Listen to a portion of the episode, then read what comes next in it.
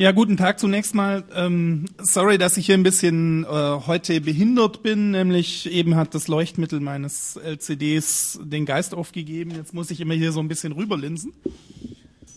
Eher ungewohnt, weil ich nämlich auch nur das sehe, was ihr seht, aber nur dann, wenn ich mich umdrehe, währenddessen ihr natürlich gerade ausgucken könnt. Ich, bitte was? Ich könnte es ausdrucken, genau. Das ist,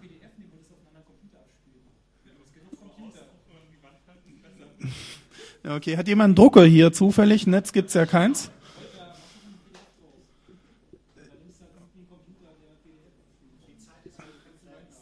Ja, okay. Also ich mache jetzt einfach weiter, weil das kann ich zwar alles machen, aber ja, da hast du recht. Ja, scheiße.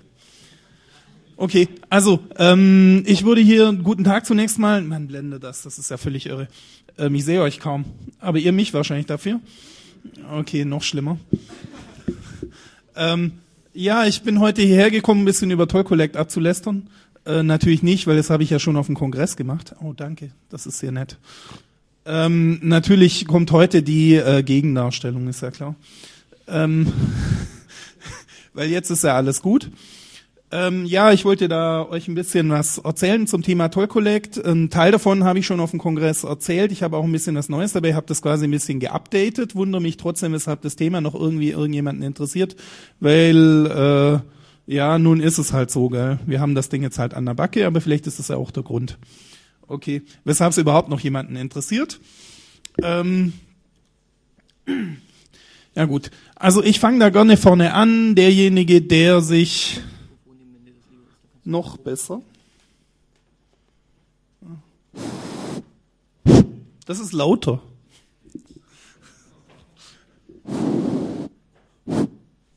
Nicht? Hört man's? Ja, okay, passt schon. Okay, ist sowieso nicht so gut, wenn die Filmaufnahmen dann auch taugen. Gibt's hier überhaupt Filmaufnahmen? Ach so, das war das mit der Videoüberwachung, genau. Okay, egal. Also ähm, ja, ich fange da trotzdem gerne an und der eine oder andere, der das auf dem Kongress gehört hat, der wird sich heute langweilen und damit das nicht ganz gleich ist, habe ich die Flossen zu Hause gelassen. Okay, es ist mein Angebot an euch. Also es ist schon ein bisschen was anderes heute. Okay, also dieses Projekt äh, Toll Collect, äh, ich, ich bin da immer so versucht, ähm, dieses äh, Copyright R oder dieses Rechts R äh, zu missbrauchen äh, bei diesem Projekt und anders äh, zu platzieren, wenn ich das nicht mehr anders sagen kann. Ähm, dieses Projekt hatte natürlich wie alle Projekte einen Anfang und dieser Anfang äh, ist so interessant, dass die Geschichte, die ich jetzt erzählen würde, wo, äh, erzählen werde, wurde mir zum Teil von einem Mitarbeiter von Toll Collect und zum Teil von einem Mitarbeiter von Daimler Chrysler portiert und die möchte ich euch eben nicht vorenthalten, weil ich diese lustig finde. Also dieses Projekt äh, fing ja wie, wie alle guten Projekte irgendwie im Zusammenhang mit Kimball an. Ich weiß nicht, ob ihr das kennt. Ähm, ihr, ihr kennt bestimmt alle den TÜV Rheinland. Das ist äh, dieser TÜV, der äh, Kimmel seine Sicherheitsfirma abgekauft hat. Ja, der Dativ ist dem Genitiv sein Tod. Ich weiß nicht, aber ich bin Schwabe, ich darf das. Ähm, und äh, der hat auch andere tolle Sachen gemacht. Der hat nämlich sich dieses Zeug hier ausgedacht. Der TÜV Rheinland, von dem stammt die äh, Anfangsstudie zum Ganzen. Und äh, auf langen, umständlichen Wegen wurde das zu diesem vollen internationalen Erfolg, den wir heute bestaunen können. Okay, und diesen Weg möchte ich auch etwas nachzeichnen. Ähm, wie alle Systeme, die dann mal äh, über Jahre hin ausgearbeitet wurden und dann ganz hektisch umgesetzt werden müssen, es war dann so ein bisschen äh, politischer Druck im Spiel, weshalb das Ganze auch innerhalb von einem Jahr hat steigen müssen dann, nachdem man schon mehrere Jahre dran rumdesignt hat und wie gesagt Fachleute vom TÜV Rheinland äh, die Gutachten hat schreiben lassen. Ähm, da hat man sich ein Verfahren ausgedacht, äh, was so ausgestaltet war, dass äh, die Ausschreibung dieses Projektes äh, so formuliert war, dass wenn man es dann innerhalb dieser doch recht kurzen Zeit nicht ganz hinkriegt, äh, dass man dann Vertragsstrafen ab den ersten Tag zahlen muss, äh, sollte es nicht rechtzeitig funktionieren. Und äh, das hat unter anderem den Schweizer Anbieter dieses Projektes dann aus dem Rennen geschmissen. Der hat nämlich die Finanzierung dann nicht mehr hingekriegt für diese Vertragsstrafen ab dem allerersten Tag Überzug. Und nachdem man also alle unerwünschten Bewerber politisch draußen hatte, hat man dann die Ausschreibung dahingehend abgeändert, äh, nicht die Ausschreibung, sondern in der Vergabe einfach dem Toll Collect Konsortium, damals Daimler Chrysler und Telekom, äh, eben den Zuschlag gegeben und hat aber in dem Vertrag eben die Vertragsstrafe zum größten Teil rausgestrichen. Das ist der Grund, weshalb die noch keine gezahlt haben, obwohl es doch ein bisschen länger gedauert hat. Ähm, die Fehler hat dann nicht geklagt. Äh, die Fehler soll sich selber verteidigen. Wer ihre Webseite kennt, weiß, dass es äh, eine der ergiebigsten Quellen zum Thema Toll Collect ist. www.fehler.ch. Ich mache jetzt keine weitere Werbung. Ähm, aber es haben andere Leute geklagt, und zwar gab es ein Konkurrenzkonsortium bestehend aus Vodafone und Siemens. Und Vodafone und Siemens waren gar nicht so glücklich, wie das alles gelaufen ist, weil äh, sie hatten zwar angeboten, aber sie hatten irgendwie auch so angeboten, dass mit der Vertragsstrafe und alles, und die kriegen das jetzt ohne. Und deshalb haben Vodafone und Siemens geklagt, was dazu geführt hat, ähm, dass die beiden auch die Hälfte vom Toll Collect abgekriegt haben und ihre Klage zurückgezogen haben. Also so ist dieses schöne Projekt äh, ja auf der Vergabeseite entstanden. Wie gesagt, diese Informationen beziehe ich äh, aus den genannten Quellen. Ich möchte die Leute jetzt nicht nennen, weil sonst kriegen die womöglich die Fresse voll oder so. Äh, intern. Aber äh, ja, das haben wir alle schon mal gehört. Der Vertrag hat 17.000 Seiten. Ich möchte es jetzt nicht mehr so ausführlich darstellen wie auf dem Kongress. Da hatten wir diese Aktenordner mitgebracht, symbolisch, äh, was eigentlich 34 Aktenordner, was das so für ein Vertrag ist. Und wir hatten auch diesen schönen Vergleich gezogen ähm, mag ich auch nicht weiter kommentieren. Also so ein Toll-Collect-Vertrag ist doch was recht Kompliziertes zur Einführung eines Mode-Systems, wobei ja niemand so genau weiß, ob es wirklich der Vertrag ist oder die Specs und wie viel Spec und wie viel Vertrag ist, weil der Vertrag ist ja bis heute unter Verschluss. Also man darf den auch so nicht sehen, weder als Bürger noch als Bundestagsausschuss übrigens. Ich weiß auch nicht, wie das äh, ausgegangen ist. Meines Wissens nach gibt es noch keine Möglichkeit für, den, äh, für das entsprechende Kontrollgremium, das immer einzusehen. Also das äh, Verkehrsministerium hält das unter Verschluss. Ähm, mir ist dann zwischenrein mal übrigens, äh, ist vielleicht ganz interessant, ein Dokument zugespielt worden, wo die äh, Toll Collect und das Verkehrsministerium entsprechende Küngelei auch äh, schriftlich fixiert haben mit zwei Unterschriften. Aber ich kann nicht prüfen, ob das Dokument echt ist. Deshalb kommt das in meinem Vortrag sonst nicht vor. Also äh, deshalb lassen wir das mal. Ähm, naja, also wie kriegt man einen 17.000 Seiten Vertrag äh, juristisch gebacken? Und da gibt es einen, da muss man zu Tricks greifen. Also 17.000 Seiten sind auch für deutsche Juristen schwierig. Insbesondere sind sie für deutsche Notare schwierig. Äh, es ist deshalb schwierig, weil deutsche Notare nämlich für die Rechtmäßigkeit dann der einzelnen Vertragsbestimmungen haften. Das heißt, man wird keinen einzigen deutschen Notar eben finden, der äh, bereit ist, 17.000 Seiten Verträge notariell zu beglaubigen, was dazu führt, dass man es eben nicht in Deutschland beglaubigen lässt notariell, weil, also vielleicht findet man noch einen Notar, der eben so einen Auftrag entgegennimmt, so die nächsten 30 Jahre mit 20 Leuten zu prüfen. Ähm, aber so lange wollten sie ja mit dem Vertrag nicht warten.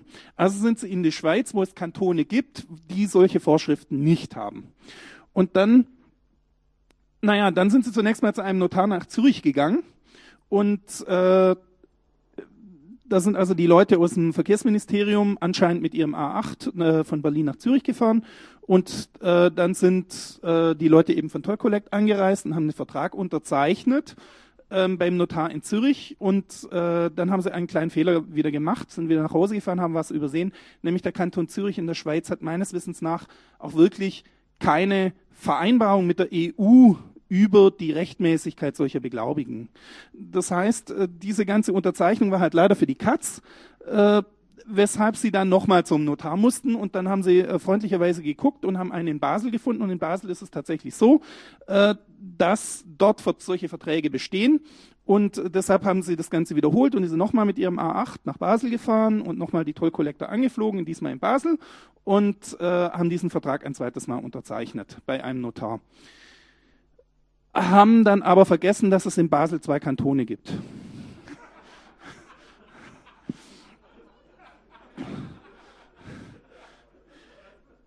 Das Problem ist nur einer dieser beiden Kantone hat eine Vereinbarung mit der EU und wenn in diesem Vertrag nicht äh, deklariert ist, welcher Kanton gibt, ist er, gilt, ist er natürlich juristisch anfechtbar. Weshalb sie ein drittes Mal aus dem Verkehrsministerium mit dem A8 nach Basel gefahren sind beziehungsweise die Toll Collector geflogen und haben das dann äh, unter Korrektur dieses einen Absatzes eben ein drittes Mal unterzeichnet. Ähm, was sie, mir wurde kolportiert, was dann, weil ich habe dann gleich gegengefragt, ja, was wurde denn da bei dieser öffentlichen, äh, feierlichen Vertragsunterzeichnung vor der Presse unterzeichnet? Äh, nach meinen Quellen war das weißes Papier. By the way. Und es war auch zwei Wochen später. Okay, also nachdem hier alle juristischen Feinheiten geklärt wurden, insbesondere äh, weniger im Vertragsrecht, äh, denen wahrscheinlich äh, ja in, in, in, wie heißt denn dieses Recht? Ich bin kein Rechtsanwalt. Äh, ja, in den Formalia, sage ich mal. Also, dass es im Vertragsrecht alles geklärt war, da wage ich ein bisschen dran zu zweifeln, weil ich habe keine Ahnung, wie die 17.000 Seiten prüfen wollen. Also, ich weiß auch nicht, ob sich das jemals jemand durchgelesen hat, bevor es unterschrieben hat. Aber gut. Es ist ja nur eine Unterschrift vom Minister und vom Geschäftsführer von Toll Collect ist auch nicht so wichtig. Okay. Okay, also nachdem das so war, gab es eben dieses lustige Projekt und die Leute äh, konnten beginnen zu entwickeln. Und jetzt äh, möchte ich eben kurz mal vorstellen, was die denn da so entwickeln. Also das Lustige ist, es gibt tatsächlich ganz verschiedene Dinge, die alle zusammen Mode-Projekt heißen. Und äh, es gibt ganz verschiedene Möglichkeiten, so eine Mode äh, ja abzurechnen, zu beantragen, die mautpflichtigen Strecken, dass man, äh, äh, dass man die fährt eben und dann die Maut abzurechnen. Die erste Möglichkeit ist was ganz Exotisches. Ähm, das ist nämlich ähm, tatsächlich ein Webformular, wo man halt eingibt, äh, mein LKW fährt von hier nach hier und ich würde dafür Maut zahlen und kriege das dann auf die Rechnung. Ähm, wie wir alle wissen, haben wir jetzt schon wesentlich Geld verbraucht. Also jeder, der die Geschichte des Arbeitsamtportals kennt, weiß, dass sowas 100 Millionen Euro kosten kann. Okay. Ähm, die zweite Möglichkeit, Mode zu buchen, ist, ähm, man fährt halt mit seinem LKW an die Tankstelle und geht da an Automaten. Äh, wie wir durch Feldtests ermitteln konnten, läuft auf den Automaten ein altes SUSE Linux. Ähm, man hat private IP-Adressen und die äh, Verbindung läuft über ISDN. Das kann man übrigens alles erfahren, indem man die Kisten bootet. Gell? Also keine Ahnung, ich kenne mich da natürlich nicht so aus. Okay, wollte ich ja nur darauf hinweisen. Ähm, also mit dieser High-End-Technik, das ist äh, das nächste. Also ich versuche euch gerade darzustellen, äh, wie diese Zahl, also ich habe zwei verschiedene Zahlen äh, von der Firma Toll Collect schon gelesen. Das eine ist diese 200 Millionen Euro Entwicklungskosten und das andere ist die Milliarde Entwicklungskosten, die das System gekostet hat, wobei die Milliarde scheint mir dann äh, ja, vielleicht sind es auch die Gesamtkosten, keine Ahnung, aber es wurde als Entwicklungskosten dargestellt vom Sprecher von Toll Collect im öffentlichen Vortrag, den ich gehört habe. Also äh, das sind die zwei Zahlen, die mir vorliegen. Also ich möchte euch einfach die Hochtechnologie, die dahinter steckt, mal darstellen, dass ihr das seht. Also das sind zum Beispiel zwei dieser exorbitant technisch neuartigen Möglichkeiten, Maut zu berechnen. Okay. Die dritte Möglichkeit ist die, die Toll Collect am liebsten hätte, weil das Problem ist, ähm, ja, also für die Webseite haben sie halt keinen Satelliten ins All geschossen und wir wissen ja alle, dass Toll Collect ein satellitengeschütztes Mautsystem ist und dass es deshalb so großartig toll und teuer ist. Und äh, ja, für die Automaten, also diese SUSE Linux PCs, äh, die sich dort über ISDN irgendwo hin einwählen, das war, da haben sie auch keinen Satelliten ins All geschossen. Und deshalb brauchten sie halt noch die dritte Möglichkeit. Äh, das dient auch der automatisierten Mautabrechnung, das ist ganz praktisch. Ähm, das ist eine Möglichkeit, wie sie auch keinen Satelliten ins All schießen können, aber dann trotzdem ein satellitengestütztes Mautsystem haben. Also der Trick ist, ihr kennt das vielleicht, ich weiß nicht, der eine oder andere hat auf seinem PDA heute vielleicht GPS. Hat das irgendjemand hier? Weiß ich nicht. Niemand. Ah, wir haben hier jemanden, der hat sowas. Ja, ganz genau. Also du hast im Prinzip dieselbe Technik dann wie Toy Collect eben auch. Ähm, das ist auch so, ich weiß nicht, wer von euch schon mal ein Navi-System im Auto gesehen hat. Also diese Satelliten, Satellitenunterstützung hat eben auch Toll Collect, nämlich die verwenden GPS. Nun ist es aber so, dass GPS relativ ungenau ist. Also ich bastle selber ein bisschen, entwickle selber ein bisschen in dem Bereich, allerdings eher im Logistiksektor und äh, ja, ich, ich habe mal Folgendes gemacht. Ich habe so eine äh, Hardware-Entwicklungsplatine, wo, wo ich mal meine Software teste und die steht bei mir auf dem Küchentisch. Und mein Küchentisch steht in Bad Waldsee und in Bad Waldsee, da bin ich in der Innenstadt und die Innenstadt von Bad Waldsee ist zwischen zwei Badeseen. Und ich habe mal einfach auf die Karte zeichnen lassen, wo mein Küchentisch ist, wenn ich das einfach mal laufen lasse. Und mein Küchentisch, der bekam halt ständig nasse Füße, weil er halt, äh, ja, also er hüpfte halt öfters auch mal bis in See rüber. Das ist natürlich ein kleines Problem. Äh, solche Probleme, die bügelt man dann üblicherweise aus, indem man, wenn man GPS-Messungen macht und möchte jetzt raten, auf welcher Strecke der LKW tatsächlich gefahren ist, dann nimmt man halt ein Spline und vielleicht, ich veranschauliche das mal ein bisschen für die Nicht-Mathematiker unter uns, äh, die auch keine Polynome mögen. Ähm, äh, dann sieht's in etwa so aus, vielleicht kennt das der eine oder andere aus dem Vektorgrafikprogramm, da kann man so Knoten aufziehen und die Kurve geht so dazwischen durch, das sind sogenannte äh, Schwerpunktkurven, also es ist eine Näherung über eine Schwerpunktkurve. Und äh, da die Verfälschung von GPS, also die US Navy betreibt das ja und eigentlich ist es schon sehr altruistisch, altruistisch von den Amis, dass sie uns das überhaupt mitnutzen lassen, wenn auch verfälscht.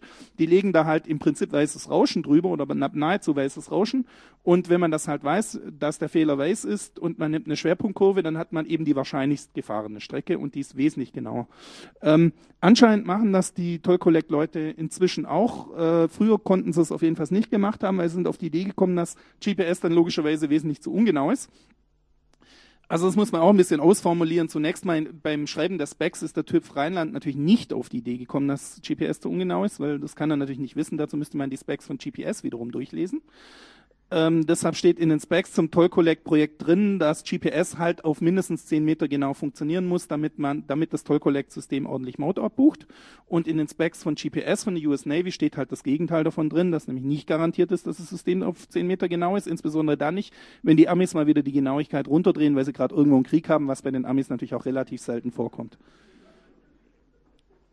Ähm, bitte? Äh, jein.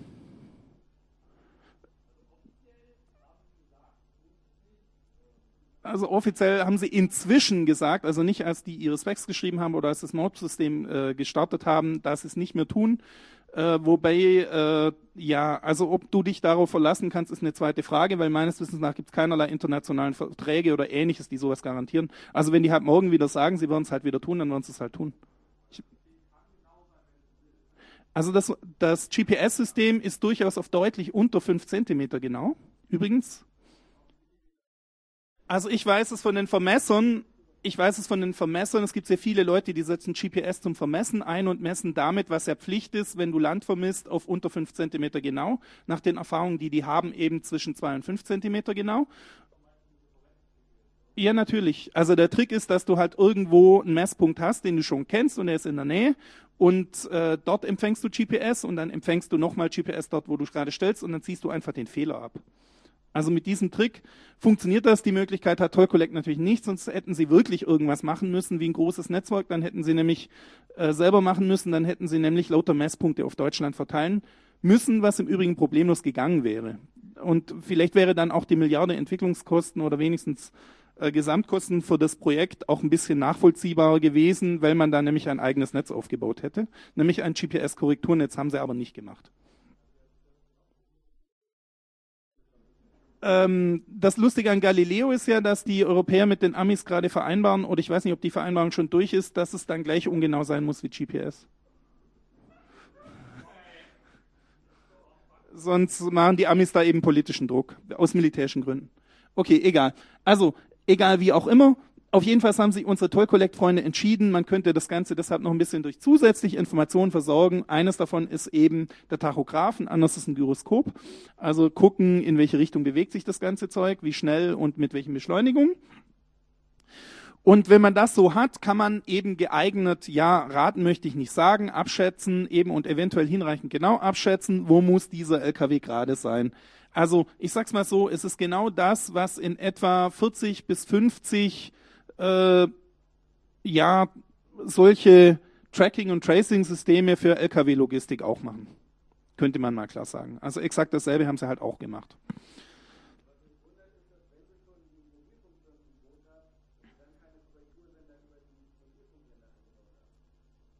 Ich sage ja, sie hätten ein eigenes Netz bauen können. Aber das hätte halt Geld gekostet. Also vielleicht nochmal 10 Milliarden oder so. Und dann hätten sie auch bestimmt UMTS aus irgendeinem Grund gebraucht, den noch keiner kennt. Also äh, es gibt ja, es gibt ja überhaupt nur Gründe für UMTS, die keiner kennt, glaube ich. Okay, egal. Ja, und dann haben sie halt noch das Problem gehabt, dass es halt immer noch Fälle gibt, wo es zu ungenau ist und deshalb haben sie inzwischen nachkorrigiert nochmal. Und zwar haben sie Fälle insbesondere in Berlin auf der Stadtautobahn oder in Frankfurt zum Beispiel kenne ich auch ein paar Strecken. Äh, da gibt es zwei parallel verlaufende Strecken und mit GPS und diesen ganzen Krimskrams kriegt man halt noch nicht so genau raus, auf welcher Straße der jetzt läuft. Äh, also die Tracking-Systeme können das problemlos, aber entweder das reicht aus irgendwelchen dubiosen rechtlichen Gründen eben vom Maut nicht, oder aber sie haben es nicht hingekriegt. Was von beiden stimmt, weiß ich nicht. Ähm, und deshalb stellen sie jetzt Mautbarken auf, also zwischen die Straßen und äh, dass man weiß, auf welcher Seite man eben fährt, ob man auf der Maut- oder auf der Nicht-Maut-Seite fährt. Also so ein Spurwechsel kann da sehr äh, finanziell hilfreich sein. Okay, und äh, was machen die Obus dann? Die Obus senden nicht ständig die Position, das ist ein äh, weit verbreiteter Irrglaube, das machen jetzt eher die Tracking-Systeme in der Logistik, dass die eben ständig die Position schicken, sondern die Obus sammeln diese Daten und die Obu schreibt im Prinzip mit und schickt dann, schreibt im Prinzip eine Mautabrechnung. Also folgende Segmente wurden befahren, so und so viel Kilometer lang, macht so und so viel. Und das schreibt die OBU. Und wenn sie das ein Stück weit geschrieben hat, dann schickt sie eben das Ergebnis, diese Mautabrechnung schickt sie eben per SMS an die Toll-Collect-Server. Bitte? Ja, soweit ich weiß, täglich. Ja. Nein, nein, nein, nein, nein, nein, nein, das ist persistiert auf der Obo. Also das ist ordentlich gemacht. Okay. Also die Obu-Booten hilft sowieso nicht. Also diesen Gag haben die Obus leider nicht mehr, dass wenn du einen Zündschlüssel rumdrehst, dass sie dann neu personalisiert werden müssen. Das hatten ja die ersten Modelle, dass äh, man, wenn die Obu den Saft verlor, dass man dann in die Werkstatt musste, um die Obu neu personalisieren zu lassen. Das ist jetzt nicht mehr so. Also die haben wirklich was gemacht. Also so ist es nicht. Okay, äh, dort SMS zu nehmen, äh, da sehe ich hauptsächlich finanzielle Gründe drin. Ich kann sie jetzt nicht genau äh, nachvollziehen, weil die 17.000 Seiten darf man ja nicht einsehen. Es würde mich allerdings schon interessieren, äh, wie viel man jetzt für solche SMS bezahlt. Also ich sag's mal so, wir basteln Tracking- und Tracing-Systeme. Beruflich mache ich das und da ist es so, dass wir in etwa den Faktor 22.500 in den Kosten von SMS zu GPRS haben. Das ist einer der Gründe, weshalb wir GPRS einsetzen. Okay, ein, noch eine Zwischenfrage?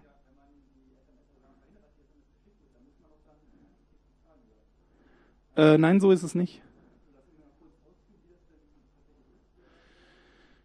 Also wir haben ein Problem. Ich kann nur die Dinge kolportieren, weil die ganzen Dinge sind nicht öffentlich und meine Quellen sind halt die Leute, die mir was erzählen. Und äh, was ich hier kolportiert kriege, ist folgendes. Äh, Sie haben, Sie stellen die SMS reliable zu, das heißt, Sie schicken noch eine SMS zurück, wenn es nicht geklappt hat, und dann kommt noch eine SMS wieder rüber. Also dann musst du schon dauerhaft das Senden von SMS verhindern. Musst du schon. Kannst du natürlich machen. Bitte? Ja, die Antenne abstecken? Ja, den Bleikasten kannst du dir dann sparen, oder? Ah, okay. Ja, egal. Okay. Okay, also so ist also die SMS-Zustellung äh, basiert zuverlässig, ist aber eine gute Frage, weil SMS ist natürlich ein non-reliable Protokoll mit entsetzlichen Latenzzeiten. Okay. Okay.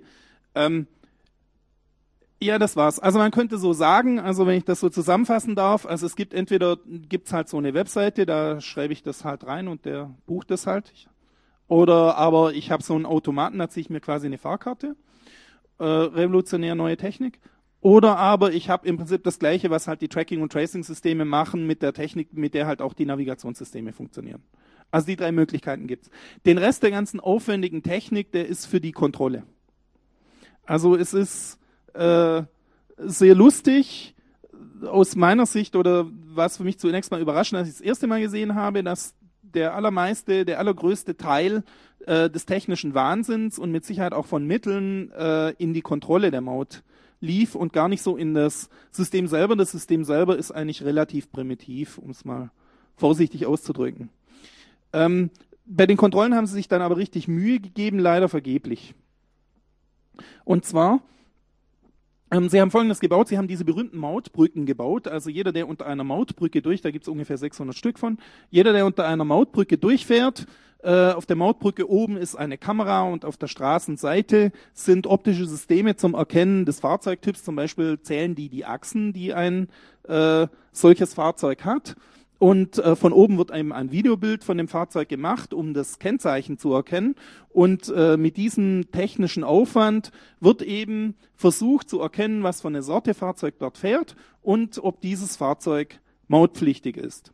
Und wenn eben erkannt wird, dass dort eine Sorte Fahrzeug fährt, das mautpflichtig ist, dann äh, und nur dann, dass es also datenschutzrechtlich ist, es zunächst mal angenehm äh, konzipiert, dann und nur dann wird das Kennzeichen dieses Fahrzeugs zu einem zentralen Server übertragen. Die Mautbrücken hat mir Frank Rohr erzählt, äh, der sich auch sehr viel mit dem Thema be beschäftigt, hängen anscheinend mit einer S2M jeweils, also mit einer 2M mit Standleitung, äh, äh, mit dem Toll Collect Server verbunden.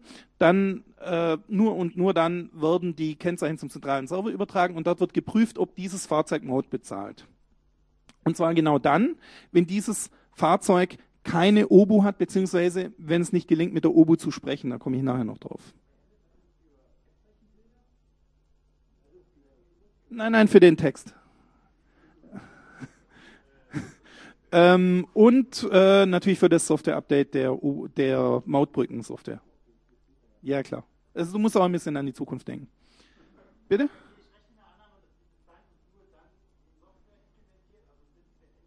Ja.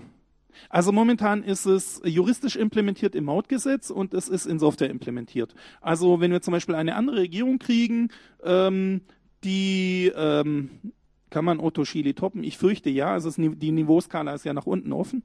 Also vermutlich geht das noch wesentlich schlimmer als Otto Schili. Kann ich das hier überhaupt sagen auf diesem Kongress? Okay, egal.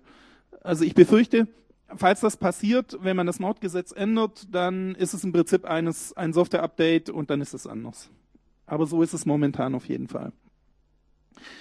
Ähm, es ist so ähnlich wie mit der TKÜV. Die TKÜV ist eigentlich eine völlig harmlose Sache, weil da steht immer nur der Konjunktiv drin. Also die Provider müssen jetzt nicht überall E-Mails überwachen und jede E-Mail zur Polizei weiterleiten oder, oder, oder irgend sowas. Das stimmt gar nicht. Sondern TKÜV steht nur drin, die müssen Geräte installieren, damit theoretisch jede einzelne E-Mail jederzeit in Kopie zum, zur Polizei gehen kann. Aber sie dürfen sie gar nicht zur Polizei weiterleiten, außer sie haben eine Anfrage von einer berechtigten Stelle. Und äh, genau da haben wir auch, und ansonsten steht in der TKV inzwischen, also in der aktuellen Fassung, auch ziemlich viel Gutes drin, so ähnlich wie im Mautgesetz, wenn ich mal die Analogie austreten darf, nämlich, dass im Normalfall nicht überwacht wird. Das ist der Default. Nur ist es eben so, dass die Infrastruktur, die hier gebaut wurde, sowohl bei der TKV genauso wie eben auch äh, bei Toll Collect, dass diese Infrastruktur eben durch eine einfache Gesetzesänderung, durch ein Software-Update ins Gegenteil verkehrt werden kann. Und sie ist dann halt schon da, also man muss es einfach tun. Anders formuliert. Okay, also das ist die Gefahr bei solcher Art Infrastruktur, würde ich eher sehen. Okay, und wie gesagt, die Brücke kann auch noch was, die kann nämlich mit der OBU kommunizieren. Denn wenn eine OBU drin ist, dann spricht er mit der OBU und fragt die direkt, ob hier Maut bezahlt wurde, so sie denn es schafft, mit der OBU zu sprechen, was er nachher noch an Thema gibt. Okay. Ähm, da es nun nicht endlos viele Brücken gibt, sind es halt nur ein paar hundert. Und da jetzt nicht alle Leute darunter wegfahren, die sind natürlich schon günstig platziert, nämlich an allen äh, äh, wichtigen Routen äh, sind sie platziert, aber es ist nun mal so, dass es eben bei weitem nicht ausreicht. Und da es auch so ist, per Mautgesetz, also es ist zum Beispiel völliger Blödsinn, dass äh, geschrieben wurde, die, o die Brücken würden nur zu zehn Prozent überwachen. Im Mautgesetz steht drin, die dürfen nur zu zehn Prozent der Fälle überwachen. Also das ist aus datenschutzrechtlichen Gründen, das ist wieder sehr angenehm im Mautgesetz, werden nicht alle die drunter wegfahren, alle LKWs, die da in die Klasse fallen, überwacht, sondern 10% davon. Und äh, Toll Collect darf das auch nicht erhöhen. So wie das Mautgesetz eben jetzt ist. Es reicht eine einfache Gesetzesänderung eben bei verteilten Mehrheiten, bei geänderten Mehrheiten. Okay. Äh, da das jetzt nämlich bei weitem nicht ausreicht, äh, hat die zuständige Behörde, ist die BAG, äh, Bundesamt für Güterverkehr, die haben jetzt eben äh, einen Haufen Fahrzeuge sich angeschafft und mit diesen Fahrzeugen fahren die umeinander und machen quasi manuelle Kontrollen.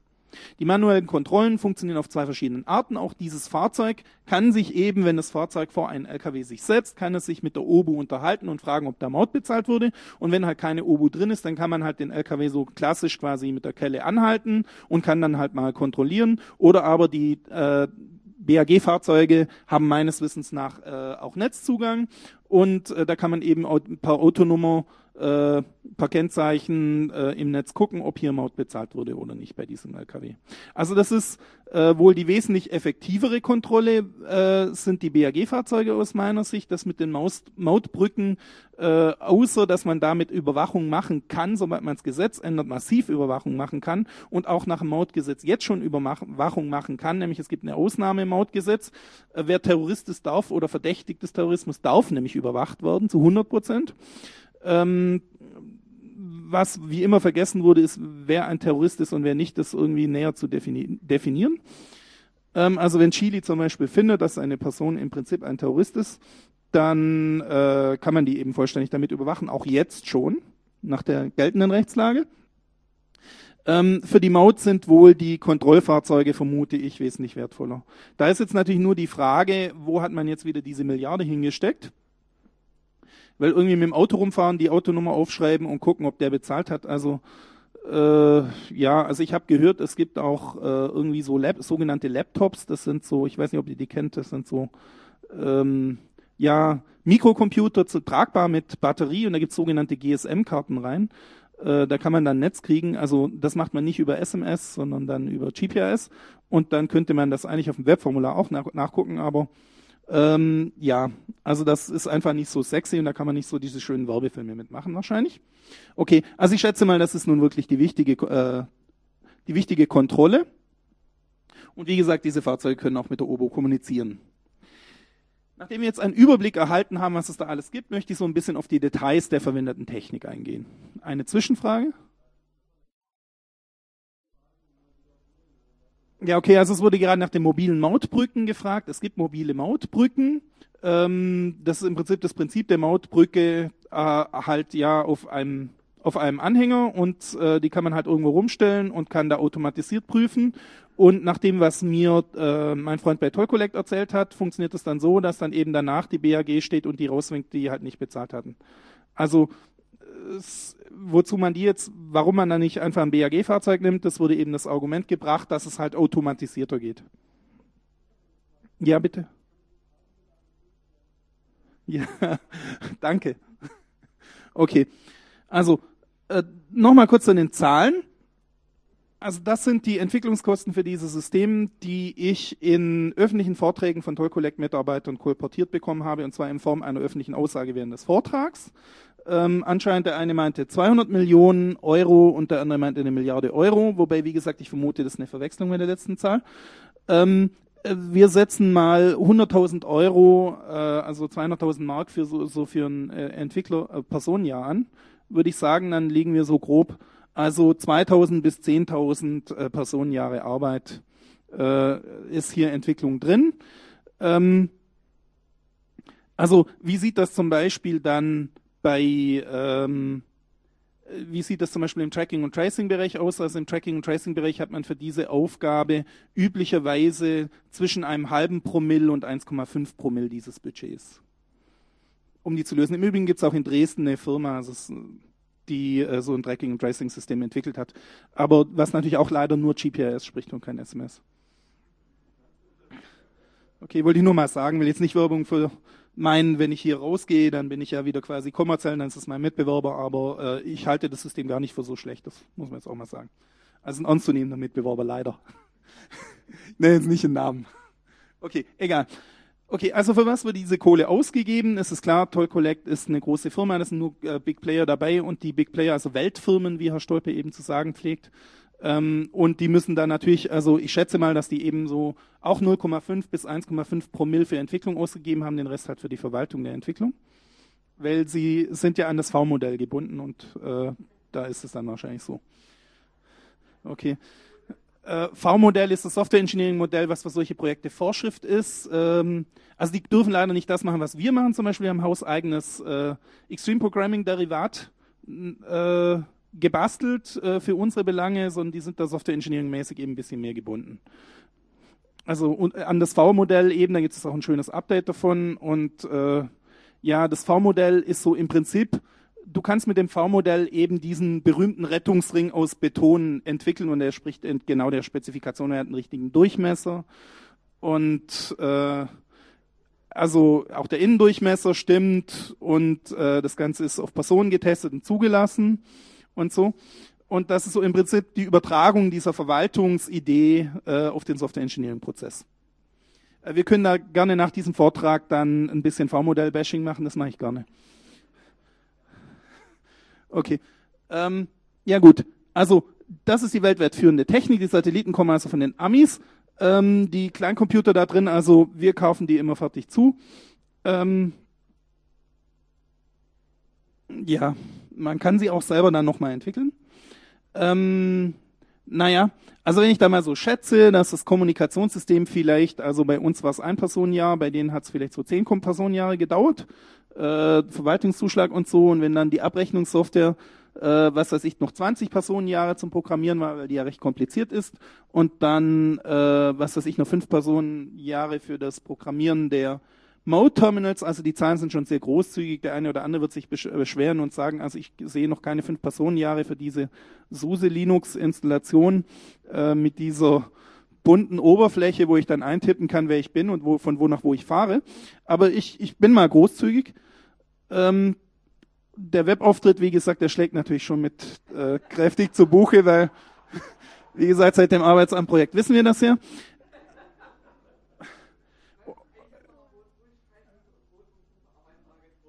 Ja, ja. Also ähm, www.arbeitslosenverwaltungsagentur.de gibt's im Übrigen wirklich.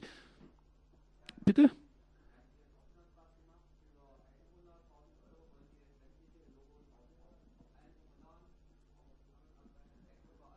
Das ist auch wichtig, die brauchen dringend ein besseres Image.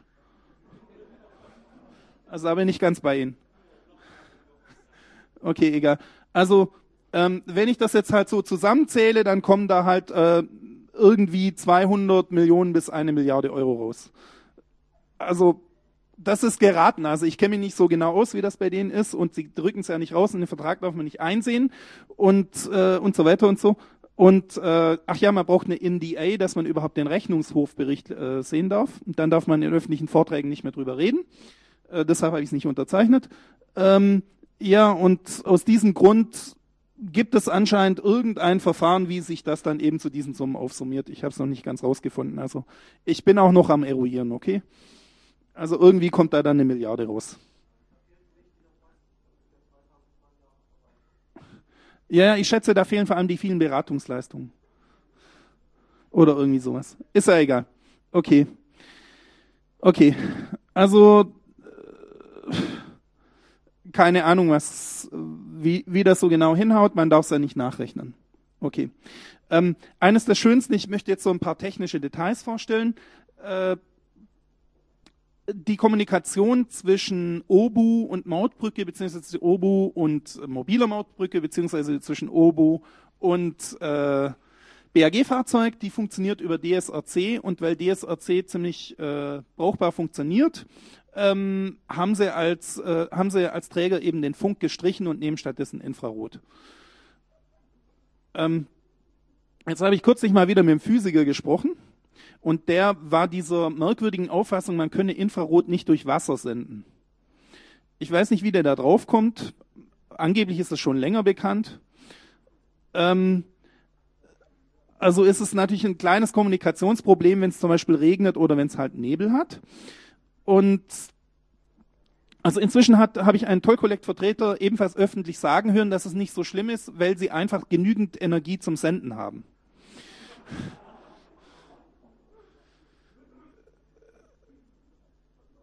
Ich habe dann die Diskussion mit dem Physiker an der Stelle abgebrochen, weil er ist dann abgebrochen bei dem Satz. Und ich werde auch keinen Ingenieur fragen und ich vermute, Toll Collect hat auch keinen Ingenieur gefragt. Hoffe ich. Noch schlimmer wäre ja, sie hätten einen gefragt. Also und der hätte das tatsächlich, vielleicht war es auch ein Scherz und irgendwie ist, ist das so, das war so der Running Gag in der in dem Ingenieurbüro beim Entwickeln. Und irgendjemand hat es in die Spec geschrieben. Und jetzt muss man halt. Okay, also das ist, das ist das mit dem Infrarot, das wollte ich euch natürlich nicht vorenthalten. Ähm, jetzt hat Frank Roth ähm, mir gesagt, dass anscheinend äh, inzwischen gäbe es Kryptographie in dieser Infrarottechnik, weil meine Information, die ich von Daimler habe, ist, dass es da keine gibt. Äh, das ist irgendwie der Grund, weshalb wir beim Chaos-Treff Bad Waldsee ganz dringend ein Toll-Collect-Projekt aufsetzen wollten und da einfach mal mit geeigneter Hardware losfahren und auch ein bisschen messen. Äh, dummerweise sind wir aufgrund des äh, bekannten Chaos wieder nicht dazu gekommen, aber das Projekt ist bis jetzt nur verschoben. Also wer da mitmachen will, ich baue jetzt mal ein bisschen Druck auf mich selber auf. Äh, ist auch irgendwann passiert, hoffentlich. Das sollte man dringend mal rumfahren und das messen, denke ich. Äh, DSRC ist ja öffentlich und dann muss man noch gucken, wie sie es modulieren, weil irgendwie ist DSRC für Infrarot halt nicht spezifiziert, weil irgendwie hat keiner gedacht, dass man das auch so machen kann oder will. Und ich habe jetzt gehört, dass es so ist, dass die Mautbarken inzwischen die Kommunikation mit den Mautbarken eben äh, verschlüsselt funktioniert und dass die alle den gleichen Pre-Shared Key haben und dass das Kryptografieverfahren symmetrisch ist. sollte das stimmen, würde ich zu gern mal eine Mautbarke ähm, aus der Nähe sehen. Weil dann finde ich das Ganze auch eine sehr interessante Sache. Okay, egal. Also egal, ob die Kryptographie nun drin ist. Komischerweise am Kongress hörte ich noch aus anderer Quelle, dass äh, jemand, dem ich eigentlich zutraue, dass er davon sehr viel Ahnung hat, sich die Sicherheit dieses Systems angeguckt hat und keine großen Probleme gefunden hat. Und jetzt weiß ich nicht, welche zwei Informationen stimmen. Okay, also wie gesagt, es ist nichts öffentlich. Ich kann da nur aus Quellen zitieren. Okay, also ich habe hier nochmal die möglichen Schwierigkeiten. Also ich möchte ja nicht behaupten, dass es nicht funktioniert, weil Toll Collect weiß ja, dass es funktioniert. Deshalb habe ich hier mal mögliche Schwierigkeiten äh, hingeschrieben. Äh, Im Übrigen, Infrarot äh, ist auch irgendwas, was nicht so gut durch Frachtpapiere funktioniert, wenn sie davor stehen vom Sender. Ähm, also zur Erinnerung, die Obu von Siemens zum Beispiel, die ist vor der Wind, also die ist innen vor der Windschutzscheibe. Und äh, ich habe gehört, Infrarot funktioniert auch nicht ganz so gut, wenn die Scheibe nicht glasklar ist. Äh, nein, das weiß ich leider nicht. Also wie gesagt, wir sind noch nicht zum Messen gekommen, dummerweise. Okay, also es könnte womöglich ein Problem geben mit diesem Infrarot mit dem Schmutz. Ähm, könnte ich mir vorstellen, wobei natürlich, wenn ich so als LKW über die Straße donnere, da ist Schmutz natürlich kein großes Problem. Ähm, das ist aber auch nicht so schlimm. Ich wiederhole es nochmal. Das ist also völlig unerheblich sind diese Probleme, weil äh, die Motorfassung ist ja gar nicht betroffen. Also man kann das Webformular problemlos weiter benutzen und das macht überhaupt nichts aus. Und man kann sich auch jederzeit ein Ticket ziehen an der Tankstelle und sogar, man kann sogar mit dieser Navigationssystem Tracking und Tracing Technik äh, die Daten sammeln und per SMS verschicken und das macht überhaupt nichts, dass Infrarot nicht funktioniert. Das Einzige, was eben nicht geht, ist, dass halt die Mautkontrolle nicht funktioniert in die man ja das meiste Geld gesteckt hat. Bitte?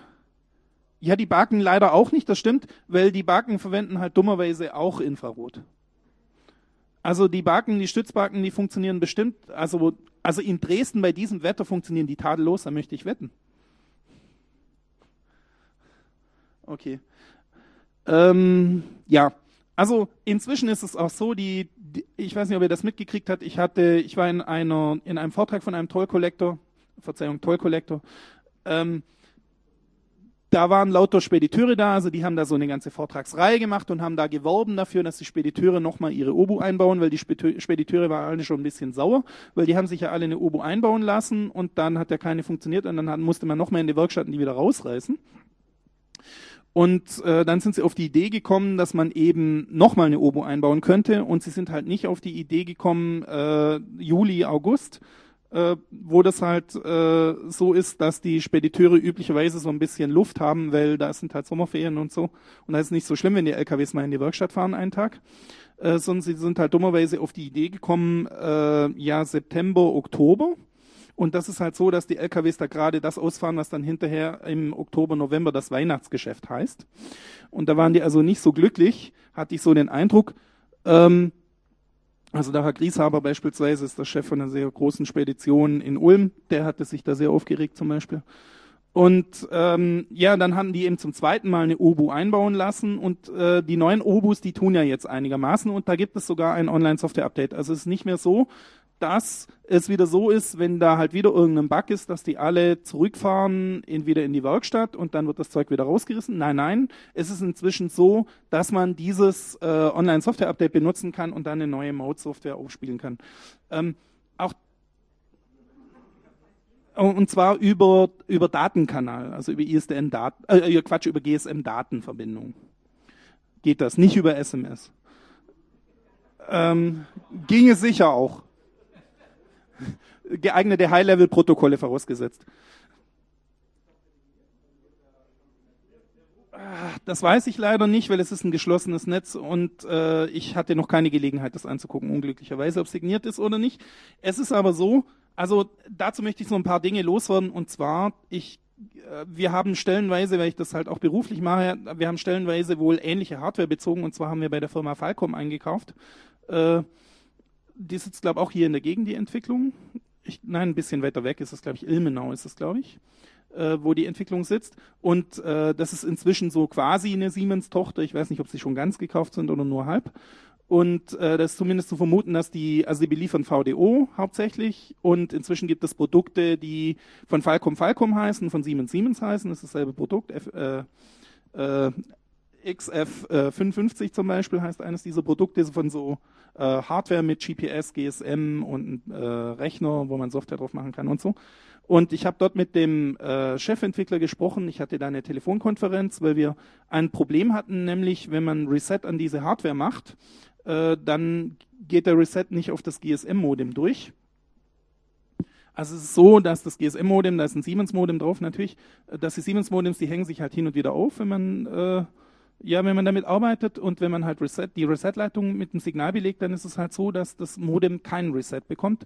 Und wir haben halt als Kunde da eine Beschwerde hingeschickt und dann zum Schluss gab es eben mit den Entwicklern eine Telefonkonferenz und äh, dann gab es die Informationen, äh, also im Originaltext Microsoft heißt das ja, this behavior is by design. Das heißt ja nicht, this is not a bug, it's a feature, aber bedeutet dasselbe. Und ich habe da gehört, dass this behavior is by design. Und dann habe ich gefragt, warum ist das so? Und dann wurde mir erklärt, wegen dem Online-Software-Update. Ja, so habe ich auch geguckt. Also die Begründung war folgende. Das ist das so, dass man eine GSM-Datenverbindung hinmacht und äh, zwar auf die Konsole der Firmware und zwar auf den Bootloader der Firmware und dann spielt man darüber die Software auf ähm, über Zeitmodem und ähm, dann startet man die Software, wenn es nicht funktioniert, dann löst man ein Reset aus und dann spielt man die Software einfach nochmal drauf. Und das Ganze kann man machen, weil man ja immer noch über die Datenverbindung eine Konsole auf die Firmware hat. Das war die Begründung. Also ich weiß nicht, wie viel, wie viel Softwareentwickler hier sitzen und wie viele davon schon mal den Begriff äh, transaktionssichere Übertragung gehört haben oder Bootloader, der das neueste Image bootet, das funktioniert? Oder so? Also, ich sag's einfach mal so, die Nicht-Technik unter uns, diese Idee ist so krank, dass ich da in meinem Leben nie draufgekommen wäre, dass das der Grund ist, weshalb man keinen Reset aufs GSM machen kann. Äh, sie haben es dann aber auch korrekt gemacht, sie haben gar keinen Reset implementiert dafür ähm, da wir die Hardware nun mal schon gekauft hatten und schon ein bisschen damit entwickelt hatten und dann eben auf das Problem stießen, dass, da denkt man ja zunächst nicht dran, es gibt halt Reset drauf und es klappt und öfters mal klappt es halt nicht und dann fragt man halt nach, oder? Ist ein Bug offensichtlich im Feldtest. Ähm, wir haben es dann so gelöst, wir haben eine eigene Reset-Schaltung gebastelt, wo man halt von außen dann das Modem resetten konnte. Okay. Ähm, das ist anscheinend wegen dem Online-Software-Update. Ob es da jetzt einen direkten Toll-Collect-Zusammenhang gibt, weiß ich nicht, weil ja diese Dinge alle nicht öffentlich sind. Äh, es ist nur so, dass Siemens eben der größte Kunde ist und äh, ja, dass die Produkte inzwischen auch mit Siemens-Label erhältlich sind und dass es da um VDO geht. Und VDO sind die Leute bei Siemens, die eben die Toll Collect Obus machen. Also liegt die Vermutung zumindest nahe, dass da eine gewisse Verbindung besteht. Wobei die VDO-Leute natürlich auch an Tracking- und Tracing-Lösungen basteln.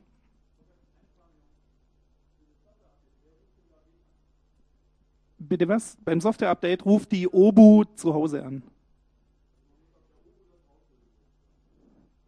Äh, nein, du kannst es triggern. Du kannst es triggern. Ja, ganz genau. Also das ist natürlich eine mega Schnapsidee, um es klar zu sagen. Und bitte versuch nicht einen Sinn drin zu finden, weil äh, also wenn wir Online-Software-Update machen, dann oder oder irgendwelche längeren Datenverkehr haben auf unsere auf unsere äh, Endgeräte, die nicht Obo heißen, sondern Box halt, aber ist ja wurscht, ähm, auf so eine Box, dann äh, ist es so, dass das Einzige, was eben regelmäßig schiefläuft, ist das Abbrechen der GSM-Verbindung. Also das ist einfach deshalb so, weil manchmal LKWs in Tunnels reinfahren oder in Funklöcher kommen oder so. Und ähm, wie das dann so mit dieser stehenden äh, Datenverbindung für das Terminal auf die Firmware gehen soll, habe ich auch nicht verstanden. Aber das wurde mir eben so als Erklärung gegeben, so als Kunden, okay? Ja, natürlich. Ja, okay. Also ich habe mir das dann auch so erklärt, die Obus hatten ja anscheinend äh, eine Weile lang auch das Problem, wenn man über die Grenze fährt, so haben wir es übrigens auch gemerkt, mit, mit dieser Hardware, wir hatten exakt dasselbe Problem, wenn man über die Grenze fährt und das Modem macht ein Roaming, ähm, wir haben Auto-Roaming benutzt, ich habe da so einen Verdacht, dass die machen, dann war es halt hin und wieder so, dass sich das Modem aufhängte und dann war es halt nicht mehr hinzukriegen, weil ein Reset reichte nicht. So haben wir es gemerkt. Und lustigerweise stand dann ganz groß in der Presse, dass Toll Collect exakt das Problem hat, hatte, wenn man über die Grenze fährt, äh, dann ist es halt manchmal so, wenn man zurückfährt, dann springt die Obo nicht mehr an. Und das kam mir halt verdammt bekannt vor und diese Erklärung dazu, die kam mir dann halt auch, äh, ich sage mal, verdammt merkwürdig vor. Aber egal. Also ich kann es nicht behaupten. Ich habe jetzt mal die ganze Geschichte erzählt, weil ich kann es halt nicht behaupten, weil das halt nicht öffentlich ist. Sie rücken es halt nicht raus. Aber es ist schon zu verdächtig.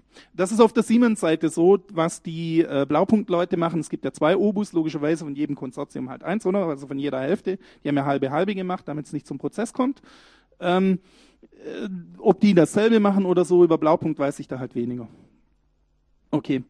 Ähm, dieses Online-Software-Update hat momentan noch einen kleinen Bug. Sie haben es zwar für die Software selber hingekriegt, aber anscheinend nicht fürs Tarifmodell. Das widerspricht jetzt ein bisschen der äh, Terminal-Theorie, wobei vielleicht auch nicht wirklich, weil die Terminal-Theorie, die erklärt sich ja auch nicht so wirklich. Also ich meine, also so im Sinne einer, einer Prädikaten- oder Relevanzlogik erklärt sie sich zumindest nicht wirklich. Ähm, ist nicht so ganz äh, konsistent. Ähm, es ist tatsächlich so, also diese Aussage bekommt man öffentlich von Toll Collect. Man kann momentan die Obo-Software updaten, aber nicht das Tarifmodell. Ich habe noch keine Erklärung gefunden, wie man das implementieren kann, ohne es zu beabsichtigen. Also wie ist das? Ich kann zwar die Software auf meiner Fir ich kann die Firmware neu flashen, aber ich kann da keine Daten drauf tun oder so. Also ich weiß nicht, wie das geht. Aber laut Toll Collect haben sie das hervorragend gut hingekriegt. Also ich kann freiwillig darauf verzichten, natürlich. Das Tarifmodell im ROM. Ja, das wäre ja, das wäre ja zumindest ein Lösungsansatz, wenn es dann äh, kein E-Quadrat-Prom ist oder so, dann wäre das ein Lösungsansatz. Also vielen Dank für diesen kreativen Hinweis. Ähm, Vielleicht haben sie auch so kleine Männchen, die haben das äh, auf Papier ausgedruckt neben sich liegen und haben kein Durchschreibpapier oder so. Weiß nicht. Äh, auf jeden Fall ist das die offizielle Darstellung, was natürlich ein bisschen lästig ist, weil die Bundesregierung wollte das Tarifmodell ja bereits updaten und konnte jetzt nicht und musste eben auf die Einnahmen verzichten, weil das kann dann erst die nächste Generation der OBU-Software. Was ich jetzt noch nicht verstanden habe, ist,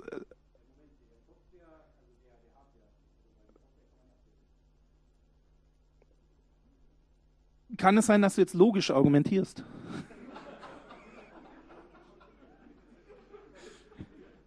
Können wir das bitte lassen? Ich möchte jetzt zunächst mal die offiziellen Darstellungen von Toll Collect hier ausführen. Geht das? Okay. Also es kam mir vor, wie wenn du hast du also oder so verwendet? Ist doch so ein Implikationspfeil oder so. Okay, lassen wir es. Okay, also das ist die offizielle Darstellung. Ich nehme die jetzt mal zur Kenntnis, weil darf ja nicht gucken. Okay. Ähm, es ist also so, dass die Mautpreise momentan nicht änderbar sind. Offiziell bis es eben die OBU 2.0 gibt. Okay. Ähm, das ist eine Zahl, die habe ich von Daimler Chrysler bekommen. Ähm, für das, was die Dinger können, äh, brauchen sie natürlich auch ein bisschen Strom. Äh, das ist bei 24 Volt.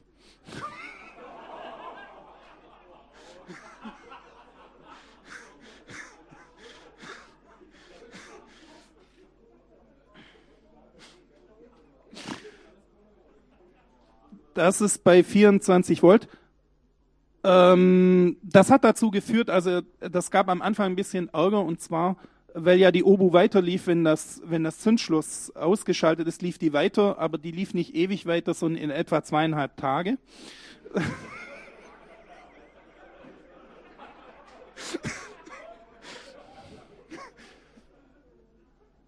Äh, das ist im Übrigen aus einem offiziellen Vortrag von Daimler Chrysler über Toll Collect, diese Zahl. Also die habe ich mir nicht so ausgedacht oder so.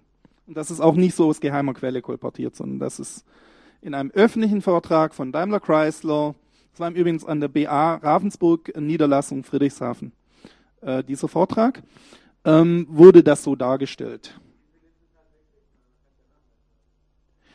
Ja, also es gab eben dreienweise diese Beschwerden von Fahrern, die ihren LKW zweieinhalb Tage nicht benutzt hatten und dann äh, ein kleines technisches Problem hatten. Also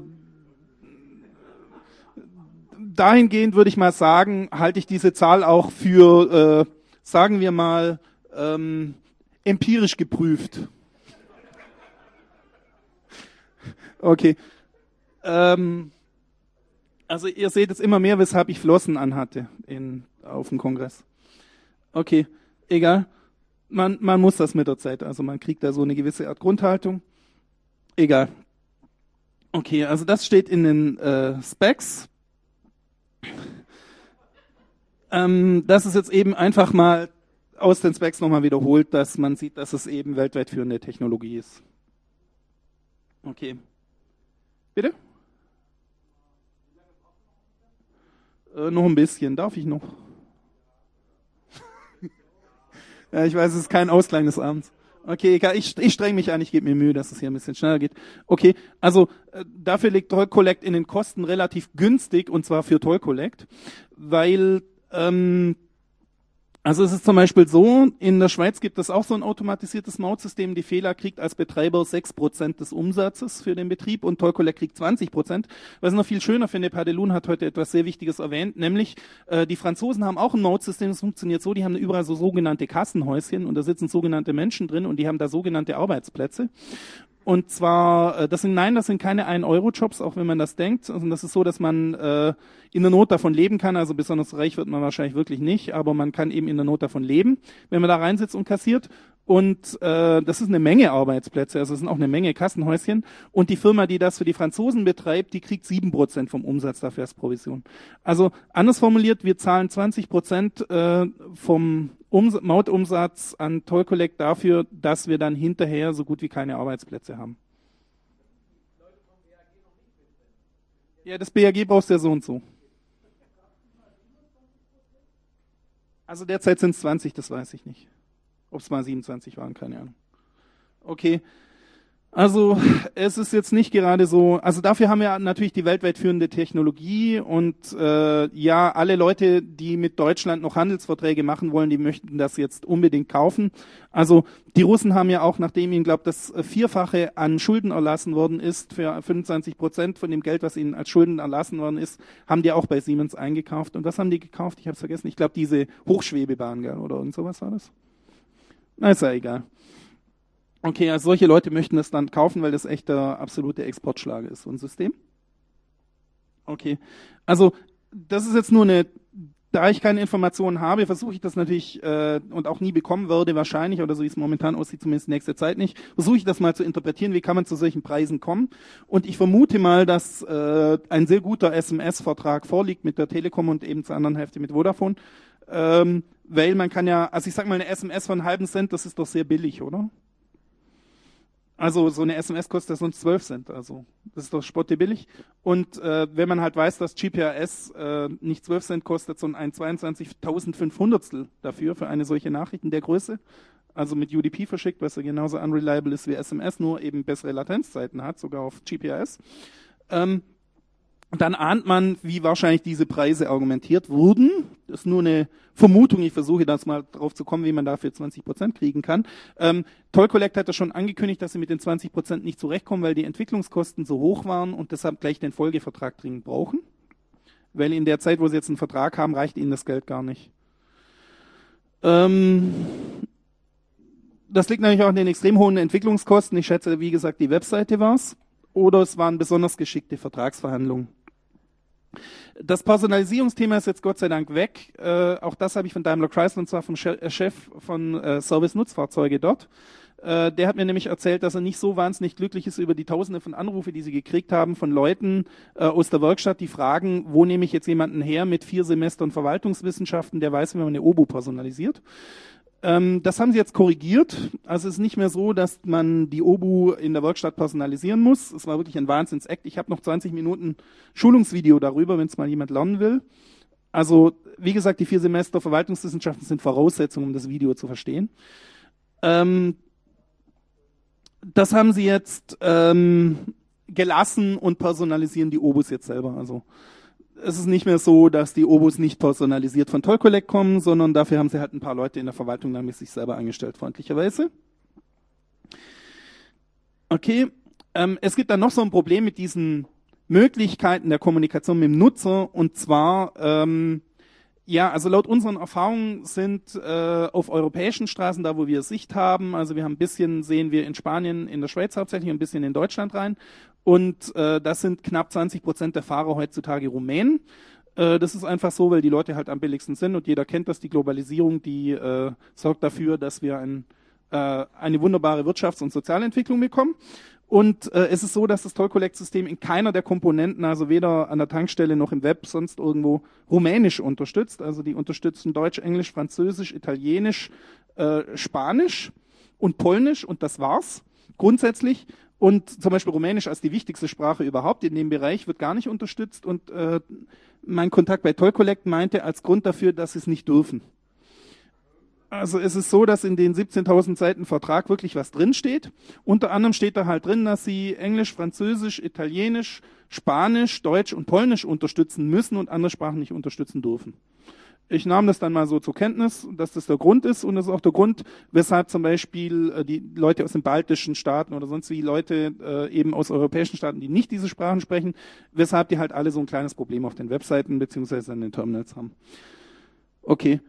Ähm, Toll Collect hat ja geeigneten Support jetzt aufgestockt, sodass das ein bisschen abgefedert werden kann. Also man ahnt schon, weshalb das so teuer ist und Toll Collect jetzt nochmal die Vertragsverlängerung braucht, klar. Ähm, warum wurde das denn überhaupt jetzt so durchgedrückt, obwohl die Obu-Software nicht fertig ist, äh, obwohl man noch kein Tarif-Update machen kann? Äh, das System, ich sag mal, noch ein bisschen wackelig war am Anfang. Man hat es jetzt trotzdem mit aller Gewalt durchgedrückt und es ist jetzt auch sofort ein voller Erfolg geworden. Warum ist das so, obwohl es überhaupt nicht den Specs im Vertrag entspricht, also die Leistung alle gar nicht hat, sondern das ist quasi eine abgespeckte Schmalspurversion davon, die man jetzt eben mal in Betrieb gesetzt hat. Und der Grund ist halt, ähm, wie wir alle wissen, ist unser Bundeshaushalt momentan halt so ein bisschen wackelig. Und das ist halt so, dass man auf gar keinen Fall vorher schon wissen darf, dass man einen Nachtragshaushalt braucht, weil das wäre verfassungswidrig. Also wir sind schon an der Grenze, an der verfassungsgemäßen Grenze, dass wir halt äh, mehr Schulden machen müssten, als wir eben Investitionen tätigen, was wir nicht dürfen. Und deshalb ist es so, dass man halt von vornherein wissen muss, dass äh, 5 Milliarden Noteinnahmen sicher kommen würden. Und das weiß man vorher einfach. Und deshalb gab es auch dieses große Gutachten von dieser Unternehmensberatung, die sich mit ganz verwandter Technik ja schon befasst hat, nämlich die machen sonst Windows-Netze. Laut Eigendarstellung. Und die haben ja bestätigt, dass das System jetzt absolut so in Ordnung ist. Okay, also ich könnte mir da so einen gewissen Zusammenhang vorstellen.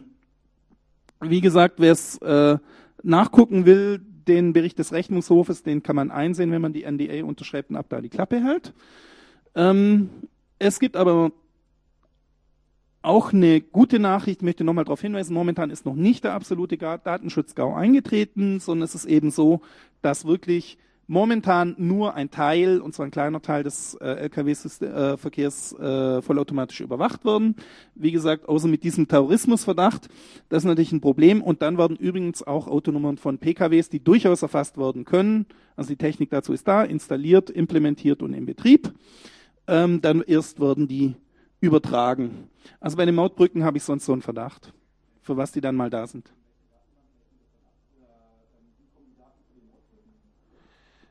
Das ist nicht öffentlich. Also die Daten kommen zu den Mautbrücken, indem ja ein Video geschossen wird von diesem Fahrzeug. Und die Frage ist ja, wie, ja, üblicherweise werden sie gar nicht übertragen zum Server. Und man kann das eben schalten, dass sie eben doch übertragen werden, die Kennzeichen. Aber das darf man nur schalten, wenn man eben einen Terrorismusverdacht oder OK, organisierte Kriminalitätsverdacht hat.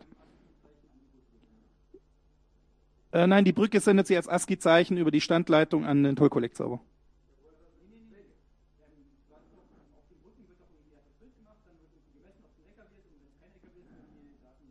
Wieder gelöscht, ja, genau. Ach so, die, die Kennzeichenerkennung, die Texterkennung läuft äh, auf dem Rechner auf der Brücke. Die ist verteilt. Ja, genau. Und die kriegt sie eben auch durch die Standleitung. Also die Infrastruktur beliebig zu überwachen ist da. Momentan ist die Gesetzeslage eben so, dass man es halt trotzdem nicht darf, obwohl man es jederzeit könnte. Okay? Jetzt muss ich aufpassen, was ich sage, ähm, weil das darf ich ja gar nicht angucken. Weiß ich nicht. Okay, also wir werden da noch ein, also wir werden sicher beim Chaos-Treff Bad Waldsee was drüber machen und wie gesagt, wenn wir Mitstreiter kriegen, ist es umso schöner. Ich sag mal vorsichtig, weiß ich noch nicht. Äh, okay. Ähm, ich muss zum Ende kommen, aber ich bin Gott sei Dank auf der letzten Folie, hab das geschafft. Okay, also man kann sagen, Toll Collect hat äh, durchaus auch Vorteile. Jetzt wird auch alles gut, weil ähm, jetzt sind auch viele Landstraßen wieder belebter. Äh, wie sehr viele Leute wissen, die eben Anwohner von solchen Landstraßen sind, die zufällig in der Nähe von Autobahnen sind oder parallel dazu verlaufen. Und äh, in diesem Sinne kommt Maut, die Maut für den äh, großen Rest natürlich auch sehr schnell. Das ist klar, weil diese Ungerechtigkeit kann man auf keinen Fall stehen lassen. Und naja, ich bedanke mich für eure Aufmerksamkeit.